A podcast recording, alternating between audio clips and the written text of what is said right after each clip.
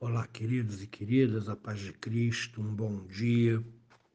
Espero que você esteja bem e que tudo esteja sob o controle de Deus. Quero convidar você para meditar nas Escrituras, carta de Paulo aos Efésios, capítulo 5, verso 5, e peço que você repare em cada palavra deste versículo, desta exortação do apóstolo Paulo.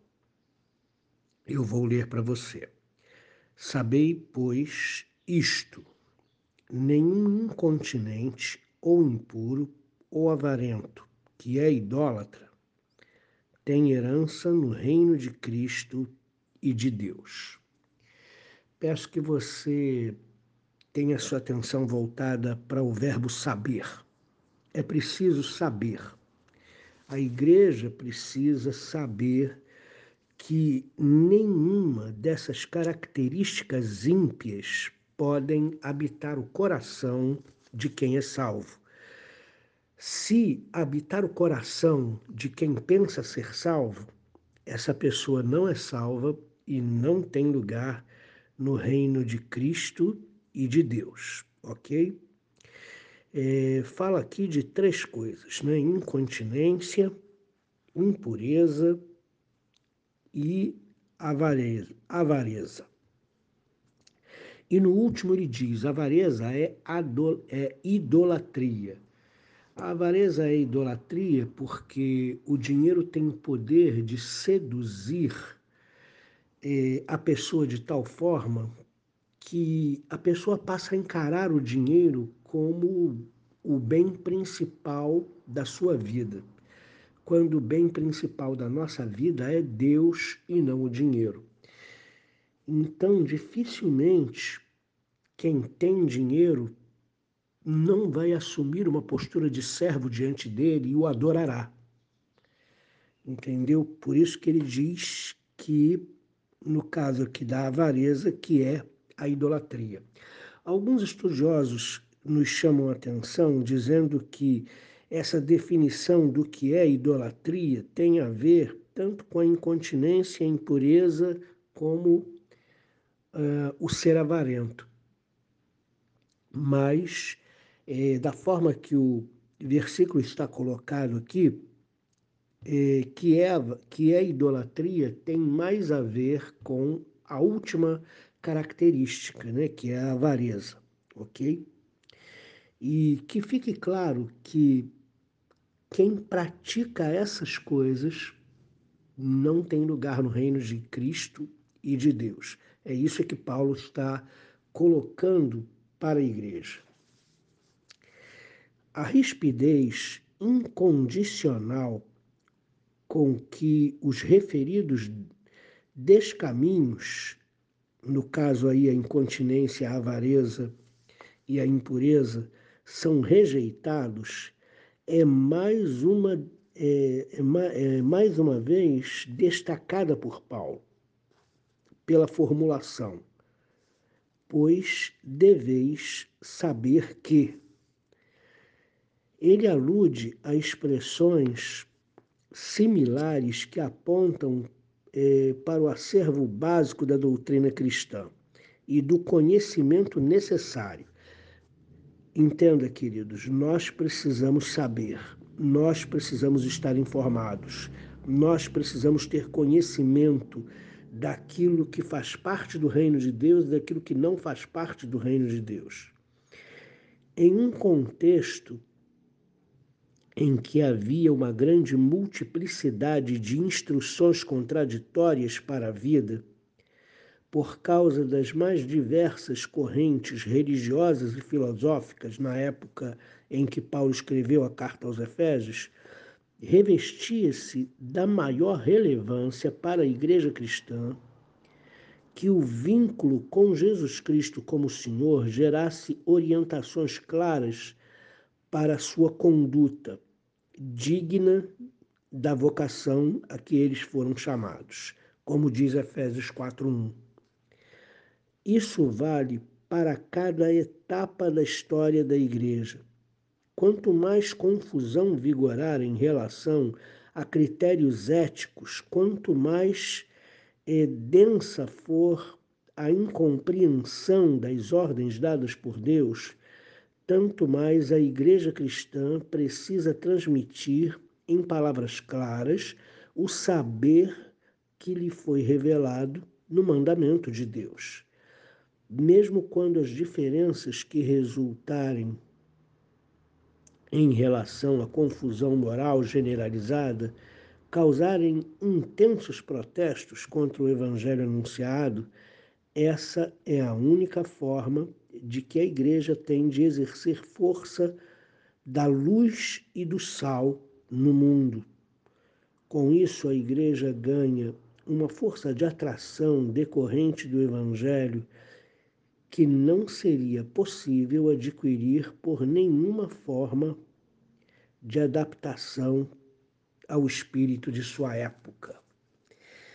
Então, queridos, é, o contexto no qual Paulo escreve essa carta aos Efésios é um contexto de muitas instruções contraditórias, confusões religiosas, doutrinas religiosas das mais várias matizes, hum, confusões filosóficas, interpretações eh, sombrias do, do, do, da vontade de Deus, do comportamento humano, do que se deve ou não se deve fazer. Então, por isso, o verbo saber, ele é muito importante quando ele inicia esse versículo. A igreja precisa ter informações claras em relação à sua postura ética. A igreja precisa ter informações claras daquilo que faz parte do reino de Deus e daquilo que não faz parte do reino de Deus. As expressões incontinente, impuro ou avarento, incontinente, para quem não tem familiaridade com essa palavra, é, é uma pessoa que não consegue se conter, é uma pessoa que não consegue se controlar, é uma pessoa que não consegue ser moderada, e o termo incontinente se refere é, ao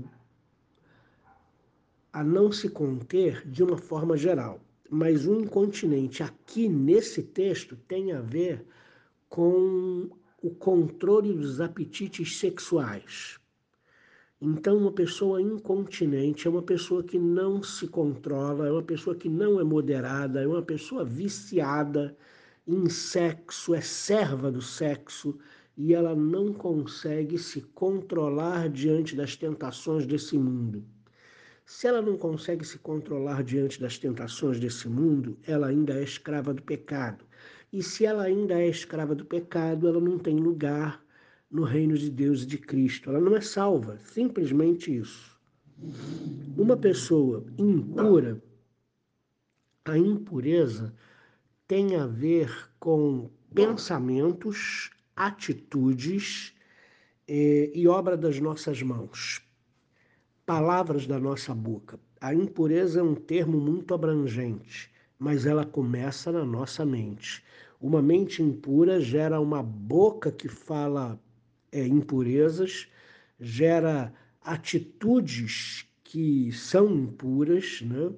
Então, o que, que acontece? Ninguém é um abusador pensando em qualquer outra coisa. Não, o abuso começa no pensamento e vai se tornar é, é, realidade, vai se tornar concreto através é, de atitudes.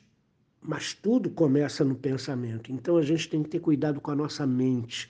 A gente tem que purificar a nossa mente de toda impureza seja ela moral, seja ela ética, seja ela sexual, de toda impureza, para que a nossa boca não seja impura, para que as nossas mãos não sejam impuras, para que as nossas atitudes não sejam impuras. Nada pode é, substituir o lugar de Deus. Deus está em primeiro lugar na nossa vida, Ele é que nos gerou, Ele é que nos mantém vivos e é Ele é quem sabe o dia que nós vamos ser chamados dessa vida. Ele tem o domínio total e o controle total de todas as coisas. Então, nós não podemos de maneira nenhuma, em hipótese nenhuma, colocar o dinheiro, esse amor ao dinheiro, que é a avareza, né? É, na frente de Deus, jamais. Né? Não se pode adorar a Deus ou as riquezas, ou a mamon, como diz o texto bíblico. Então, ele coloca aí três características do homem ímpio que, em hipótese nenhuma, deve habitar o coração crente. E se habitar, o coração não é crente. O coração não tem a salvação no presente e o coração não tem a herança da vida eterna no futuro. É simples assim. Então, ao contrário disso, vamos ter domínio próprio sobre o nosso corpo, sobre os nossos pensamentos, sobre a nossa mente.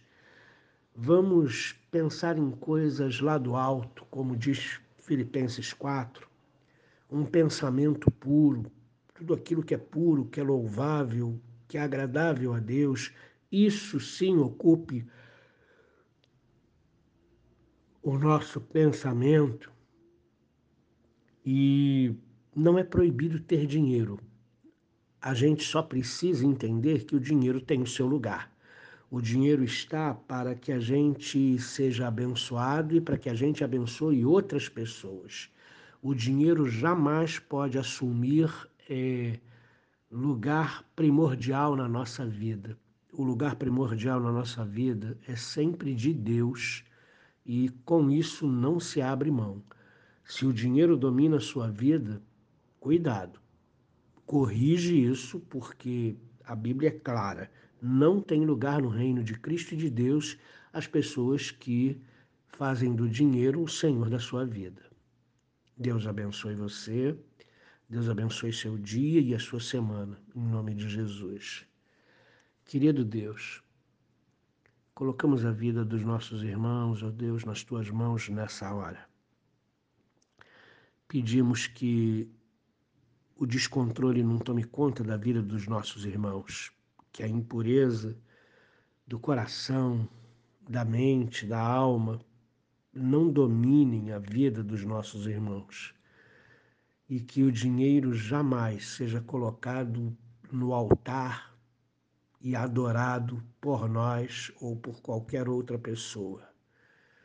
Que o dinheiro possa é, ser bem administrado e colocado no seu lugar, porque só existe um que reina sobre a nossa vida, que é o Senhor Deus Todo-Poderoso.